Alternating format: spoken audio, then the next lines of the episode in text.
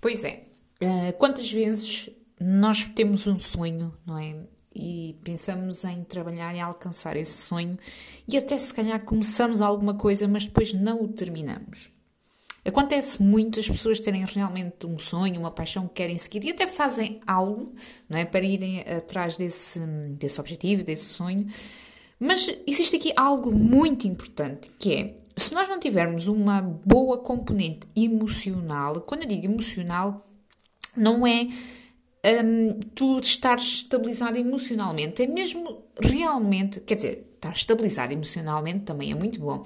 O que eu quero dizer realmente é tu teres a capacidade de perceber, de te conhecer, um, para realmente teres segurança e confiança para avançares e alcançar os teus sonhos, porque sem confiança e segurança é muito, muito complicado uh, nós realmente conseguirmos trabalhar para aquilo que queremos. Quantas vezes nós conhecemos alguém que tinha um grande sonho, não é? E que desistiu de trabalhar para o alcançar. Existem vários fatores. Pode ser, por exemplo, se calhar tu uh, fizeste algo e não deu certo, ou realmente não vês Outra hipótese, não desistir ou não sabes como lá chegar. No entanto, a concretização dos nossos sonhos, barra, objetivos, paixões, como quiserem chamar, a concretização dos nossos projetos e dos nossos objetivos, nada mais está relacionado com a nossa capacidade de agir, a nossa capacidade de ver mais além, de trabalhar e de perceber realmente o que é que, qual é o caminho que vamos uh, fazer, que caminho que vamos traçar para alcançar aquilo que nós